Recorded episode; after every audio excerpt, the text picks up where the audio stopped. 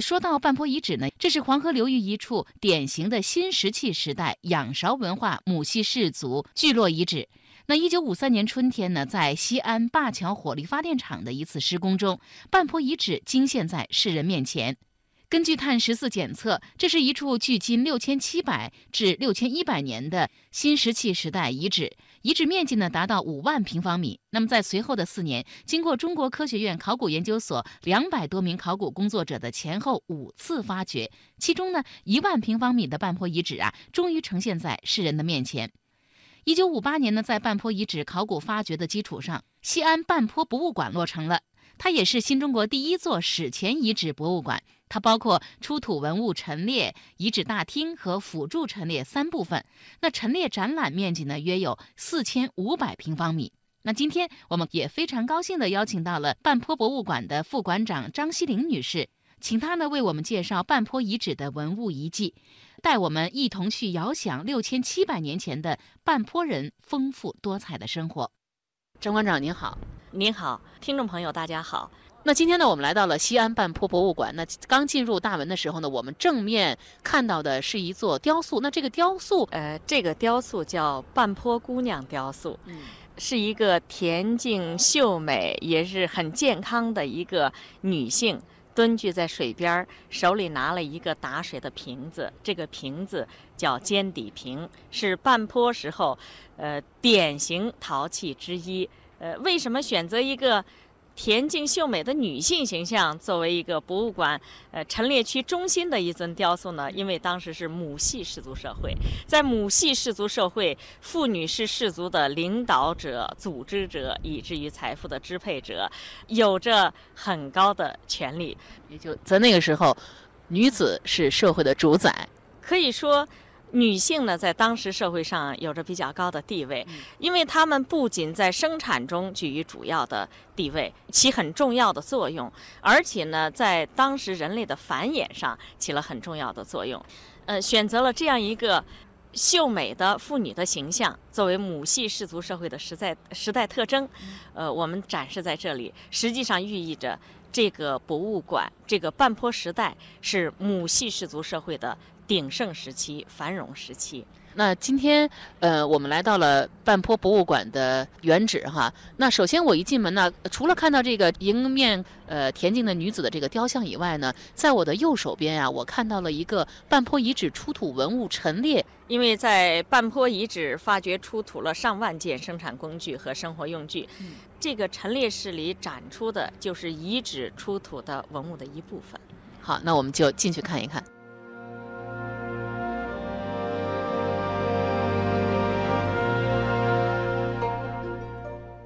走进这个陈列馆呢，我们沿着左边的这个方向，那第一件文物呢，就是刚才呃张馆长给我们介绍的那个雕塑，也就是那个半坡姑娘手里拿着的那个尖底瓶啊。这个尖底瓶看起来非常的大哈。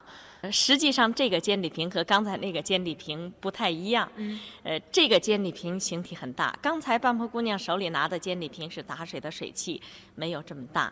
这个尖底瓶呢，它是作为储藏器，而且中间呢也有变化。你看它要这个，呃，不像那个尖底瓶一样是个膨大鼓起的腹部，它在腹部呢有一圈儿。收细了一圈，就像腰部一样，多了一个腰鞘一样。所以这个器物呢，呃，造型很美观，外表呢也非常光滑平整，而且从侧面看，它的线条曲线流畅，起伏自如。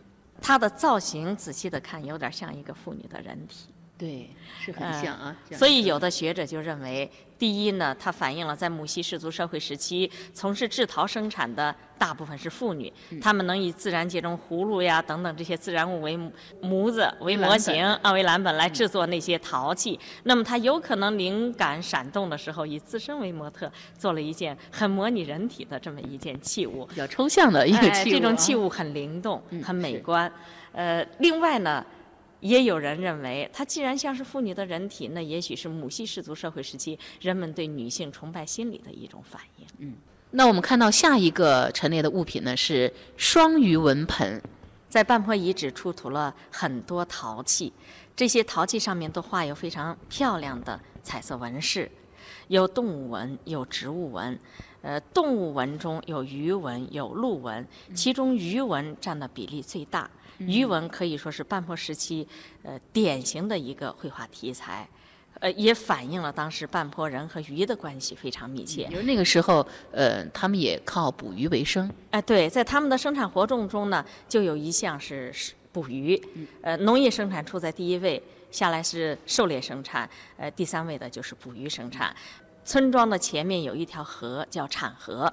产河不仅为人们的吃水提供了便利，也是人们从事捕鱼的有利场所。在当时食物不足的时候，人们就捕来鱼，鱼也是主要的食物之一。人们因为经常捕鱼，看到了鱼的各种形态，所以把鱼形象的画在陶器上。有的是非常形象生动的鱼在游动时候的纹饰，而到了半坡晚期呢，就出现了一些呃几何形图案。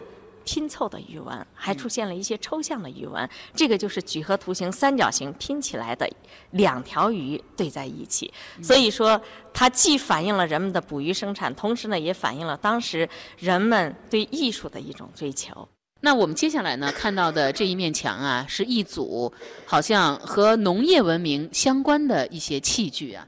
那么在这里，我们首先看到的是遗址中出土的一些农业生产工具，以及一些保存粽子的陶罐儿。在这个小陶罐儿里，这个小陶罐儿做的，呃，挺精致的，上面还有一个盖儿，里头放的就是小米的种子。哦。啊，他们把种子放在陶罐儿里，第二年播种的时候，呃，用。那么这也很清楚地反映了这个半坡人他在。这个是这个阶段呢，已经达到了比较高的一个呃农业文明的程度了，可以说是农耕时代，而且农业已经达到了一定的发达的程度。接下来我们可以看到有很多农业生产的工具，就体反映了这一点。呃，这是一个储存菜籽儿的小罐儿，这是砍伐器。当时从事农业生产的第一步就是砍倒烧光，在一片荒地上拿这样的砍伐器、石斧，把树木和杂草砍倒，然后放火烧掉，草木灰翻到地底下作为肥料，荒地开垦成为耕地。嗯，这些石斧制作的很美，它的刃部呢都是磨光的。呃，尖端呢也比较锋利，而且这个石斧呢后面有一个穿孔。最早期人们虽然使用了磨制石斧，可是当时的磨制石斧是绑在木棒上的。那么早期的时候，绑在木棒上劳动的时候容易脱落。后来人们就发明了钻孔技术，就在斧的上端呢中间部位钻一个孔，这样呢，呃就可以把斧头很容易的固定在木棒上，劳动起来不容易脱落，呃也提高了劳动效率。这些是石铲、石刀和陶刀。石刀和陶刀是人们绑在手上来收割谷穗儿的，也是当时的收割工具。后来到了半坡晚期，还出现了石镰，它的形状和作用就相当于今天的金属镰刀啊。那么庄稼成收成熟了以后就是收割，收割完了以后就是加工。这个是石磨盘和石磨棒，对谷子进行磨碎和去壳，也就是后来农村碾和磨的前身。所以农业生产的工具呢很完整。那么接下来呢，我们看到的是狩猎和饲养，就是家禽饲养的这么一个陈列。呃，对，半坡人的时候呢，已经开始饲养家畜了。人们。首先是要弥补粮食的不足，要出外去打猎。当时的狩猎工具呢，有弓箭，还有石飞索。石飞索呢，就是在一个绳子的两端系上两个石球，手拿着一端，然后举过头顶，用力旋转，对准逃跑的野兽扔出去。由于离心力和惯性的作用，石飞索在空中继续旋转，遇到障碍物以后就自然缠绕。实际上就相当于后来的飞球索。藏族人有时候经常拿一种飞球索去捕野兽，就是这种形状的。就以前那种套马索，类似那样的。有点像，哎，是。弓箭呢是用。树枝做弓，用兽筋做弦。箭头呢有骨头磨的，也有石头磨的，非常锋利。看起来真的是非常锋利。如果要真的这一箭射下去，我想肯定会受伤不轻的。对，当时捕获的野兽呢，呃，有斑鹿、有足鼠、有鹤、有獐等等。呃，斑鹿是捕获量最大的一种动物。呃，另外呢，他们打来的野兽暂时吃不了，就把它圈养起来，也就出现了。